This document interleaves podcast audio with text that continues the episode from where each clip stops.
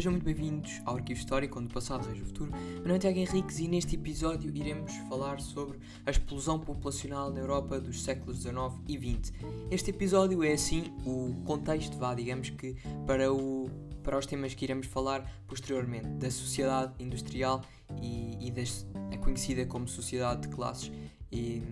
que acabou por corresponder à, à época oitocentista e que tanto vai dar que falar nos próximos episódios. Assim, podemos dizer que durante este, esta época as alterações foram muitas as alterações que, que se deram tendo em conta a, a população. A população mundial acabou por sofrer um incremento de 50%, ou seja, digamos que duplicou. No final do século XIX, um quarto da população mundial estava a viver na Europa e dá-se assim um significativo aumento generalizado da população urbana ou seja, com o aumento da taxa de urbanização.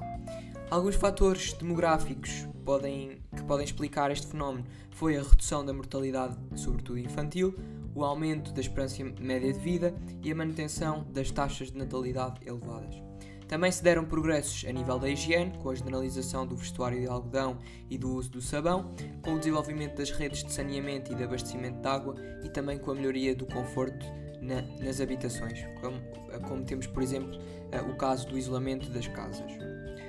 Deram-se também a Revolução Agrícola e Industrial que já estudamos eh, e que trouxe uma maior diversidade e quantidade de alimentos graças às máquinas e ao uso dos adubos, melhores condições de transporte e também uh, vias de comunicação, novas vias de comunicação, que permitiram o abastecimento mais eficiente da população, a integração de novos produtos na alimentação, entre os quais a batata e o milho, no caso do milho, temos uh, a introdução deste produto agrícola que vinha da, das Américas e que uh, acabou por, por perceber-se a sua facilidade de adaptação ao território europeu. E a conservação dos alimentos através da pasteurização, nomeadamente dos laticínios, e através da divulgação dos princípios higienistas de Pasteur, uh, nomeadamente naquilo que pode ser visto como a higiene dos alimentos. Os progressos da bacteriologia e da medicina verificaram-se através da redução do número de doenças, como o tifo ou a cólera, com a generalização da vacina contra a varíola e contra a raiva e a descoberta da vacina contra a tuberculose, embora ainda não tivesse sido, uh, digamos que, proliferada na maioria da, das regiões, e as melhorias na especialização médica, com o surgimento da, da disciplina, neste caso, a área científica da pediatria e da puericultura e na assistência ao parto, que acabou por ser melhor, eh, acabando por também, neste caso, terminando com a, com a elevada mortalidade infantil que existia nos séculos anteriores. Deram-se assim também, para além deste aumento generalizado de população, na taxa de urbanização,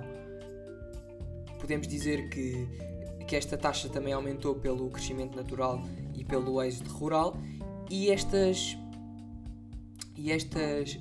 estes fatores acabaram por se traduzir na concentração das atividades industriais e no aumento do setor terciário, que podemos chamar de terciarização da economia. Ou seja, acabam por,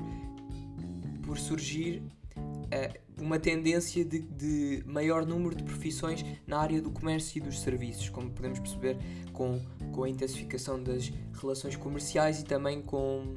com os transportes. Dá-se assim uma acentuada imigração europeia também, principalmente por esta, por esta saturação às vezes da cidade, das cidades europeias, com, com destino aos Estados Unidos da América, ao Canadá, África do Sul, Brasil, Austrália, entre outras colónias e novos países independentes que ganharam exatamente a independência após, a, após alguns processos de de, de fim da dominação que tinham perante hum, os países colonizadores. Alguns fatores que levaram exatamente a esta imigração foi a busca por melhores condições de vida fora da Europa, dada a, saturação da,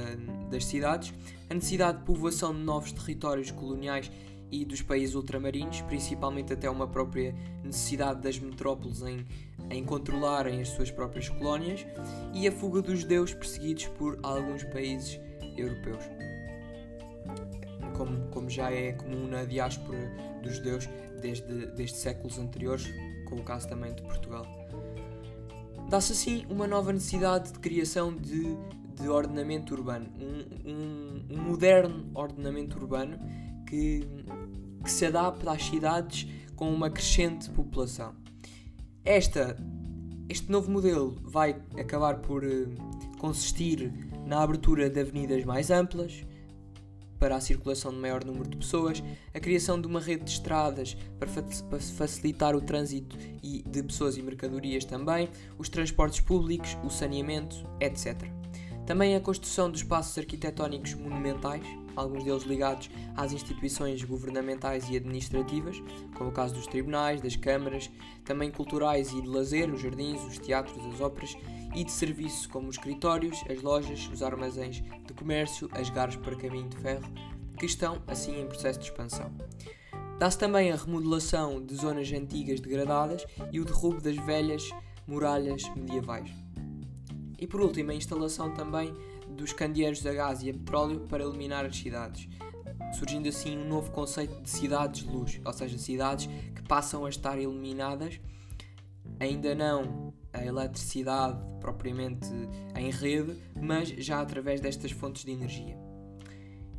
Esta, estas cidades altamente povoadas acabam por também originar um aparecimento de fortes contrastes sociais, ou seja, com a edificação das habitações em andares e palacetes ou vivendas destinadas à nova aristocracia e às elites burguesas no centro das cidades, e também a criação dos bairros periféricos com péssimas condições de higiene e habitabilidade, onde viviam as classes sociais mais pobres.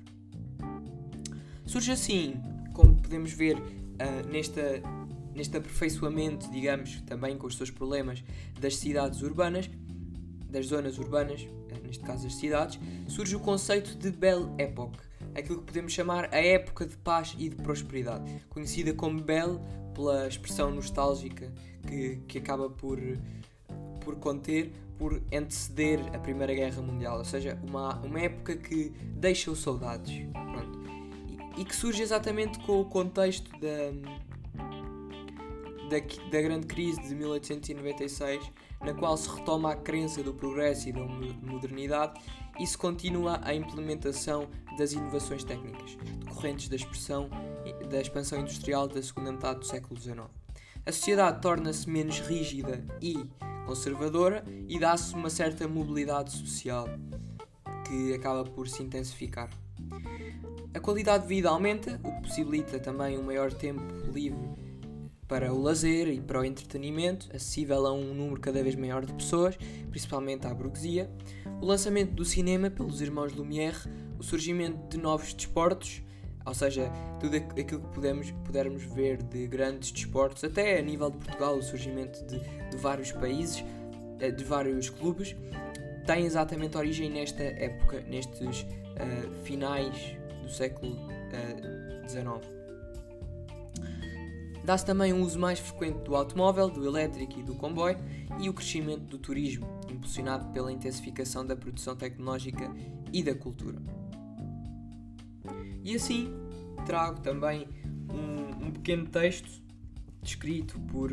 por Frederick Engels, uma, digamos que uma análise sociológica daquilo que é a cidade de Londres e o exemplo que, que deu para as outras cidades europeias de expansão urbana e dos problemas também que tinha o urbanismo. De 1845. Uma cidade como Londres, onde se pode andar horas sem sequer chegar ao início do fim, sem descobrir qualquer pista que indique a proximidade do campo, é realmente algo muito especial. Com a aglomeração de 3,5 milhões de seres humanos num só lugar. Ele levou Londres ao estatuto de capital comercial do mundo criou as gigantescas docas e reuniu os milhares de navios que cobrem continuamente o Tamisa. O rio, neste caso. Não, não conheço nada mais imponente do que o espetáculo do Tamisa, quando sobe o rio do mar para a ponte de Londres. A massa de casas, os estaleiros de cada lado, os inúmeros navios dispostos ao longo de ambas as margens que apertam cada vez mais uns contra os outros e finalmente saem no meio do rio apenas por um canal estreito na qual uma centena de barcos a vapor cruzam a toda a velocidade. Tudo isto é tão grandioso, tão enorme, que se fica atordoado e se permanece espantado com a grandeza da Inglaterra, mesmo antes de pisar o seu solo. E assim terminamos mais um episódio do Arquivo Histórico. Espero que tenhas gostado. Se gostaste, partilha este podcast com os teus amigos e familiares. Aconselho-te a seguir a nossa página do Instagram, arquivo underscore east101, onde terás conteúdos interativos relacionados com a temática de hoje à tua disposição. E até ao próximo episódio.